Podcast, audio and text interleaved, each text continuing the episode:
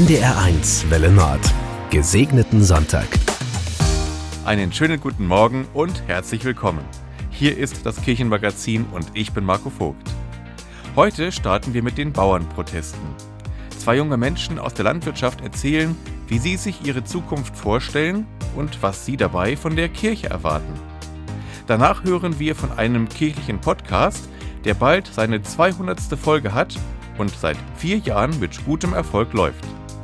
Und schließlich verrät uns Susanne Richter noch, warum sie sich für dieses Jahr gute Vorsätze erst gar nicht vorgenommen hat. Ich wünsche Ihnen viel Freude beim Hören. Gesegneten Sonntag mit NDR1. Die Bauernproteste haben uns in dieser Woche beschäftigt. Es geht um Geld, aber auch um Wertschätzung und darum, dass viele Familienbetriebe das Gefühl haben, nicht mehr überleben zu können. Ich habe mit zwei jungen Landwirten gesprochen. Laura Hübner ist die Sprecherin der jungen Arbeitsgemeinschaft Bäuerliche Landwirtschaft und angehende Junglandwirtin.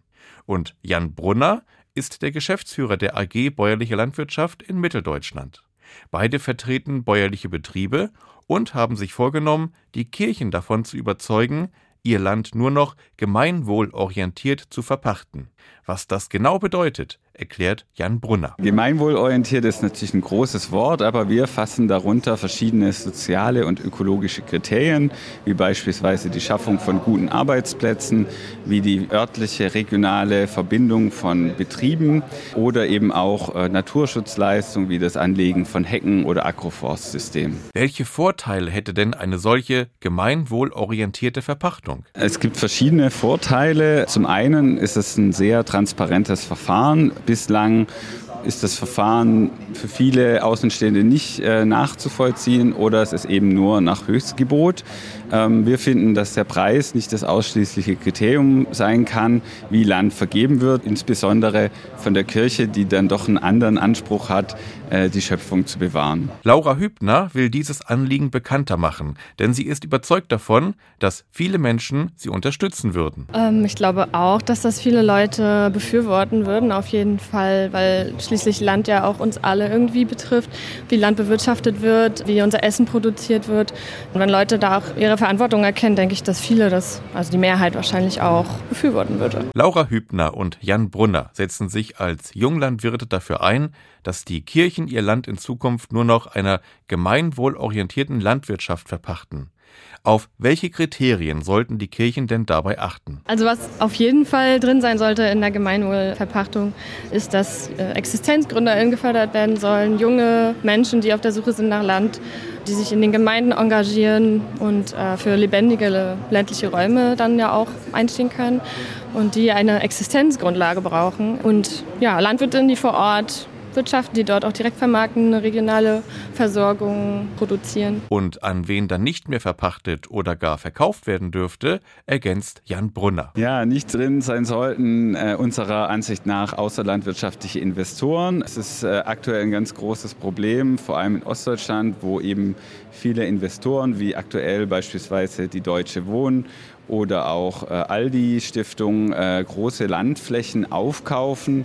Und da sagen wir, das kann eigentlich nicht sein, sondern stattdessen sollte das Land von bäuerlichen Betrieben bewirtschaftet werden. Ich finde, das klingt nach einem guten und vernünftigen Weg. Viel Glück an Laura Hübner und Jan Brunner.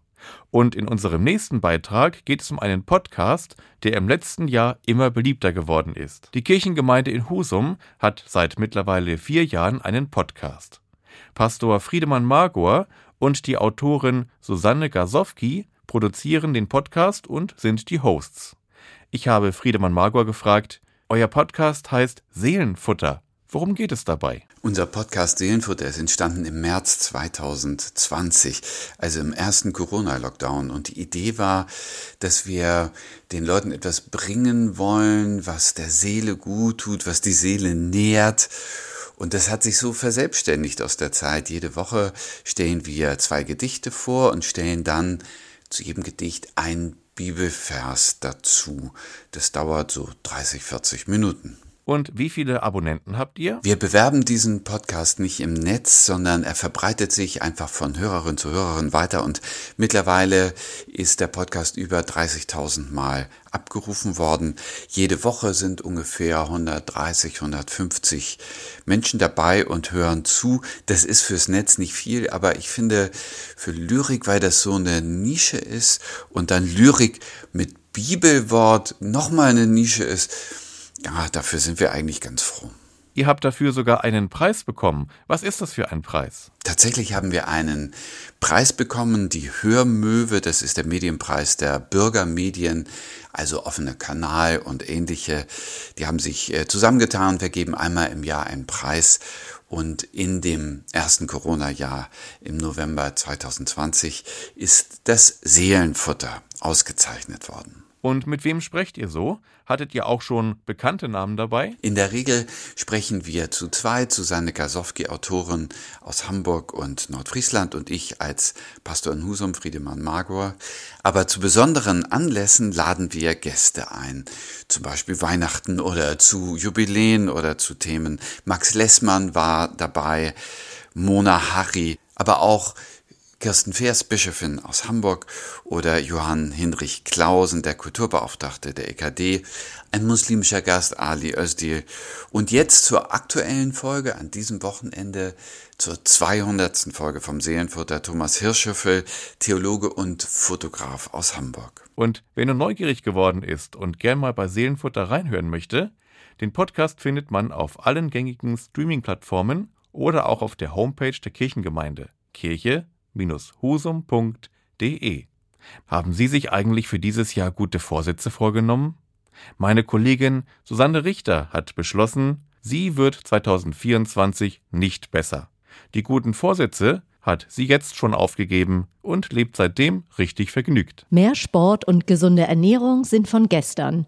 Die wirklich anspruchsvollen Vorsätze gehen in Richtung mehr Achtsamkeit, liebevoller mit mir und den anderen sein, geduldiger werden, mein Umfeld oder meine Partnerschaft neu gestalten. Selbstverständlich musste ich mir beim Jahreswechsel auch die Frage gefallen lassen, welche Vorsätze ich denn für 2024 habe.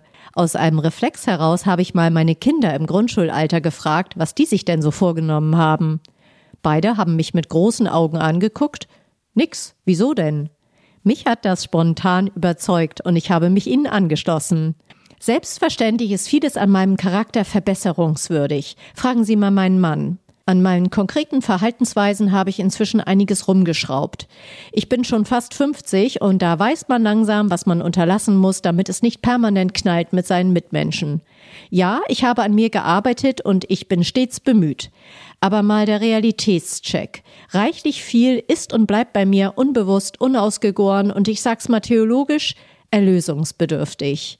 Es wäre also ein leichtes, eine kleine charakterliche To-Do-Vorsatzliste zu erstellen. Also ich meine jetzt allein vom Bedarf her gedacht. Ich habe aber einfach keine Lust mehr. Mein Wunsch, ich würde gerne einfach mal wieder sein. Weg von dem ständigen Planen, Korrigieren, um mich selbst kreisen. In der buddhistischen Tradition wird der Zustand von nichts mehr wollen als eine Befreiung gefeiert. In diesem Moment, als ich mich gegen Vorsätze für 2024 entscheide, da kann ich erahnen, was es heißen könnte. Und ich bin richtig vergnügt. Wie meine Kinder, die einfach gucken, was kommt und sich darauf freuen, weil sie ganz selbstverständlich darauf vertrauen, dass es schon gut werden wird. Sie werden geliebt, sie wissen, was sie können, und wenn sie Hilfe brauchen, dann kommt die auch immer irgendwie. Ich sag mir jetzt, Wichtiges wird schon wachsen oder heilen, so Gott will, und gute Ideen werden kommen.